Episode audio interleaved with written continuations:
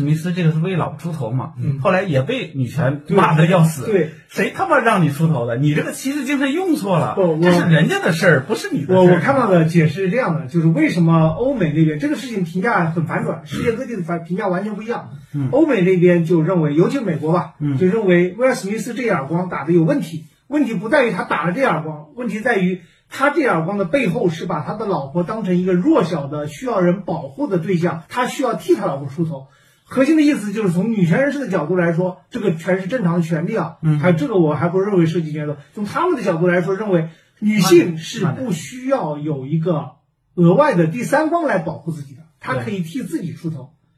但是这个事情就是同样的事情在评价，在印度我了解到，在印度完全是反过来的，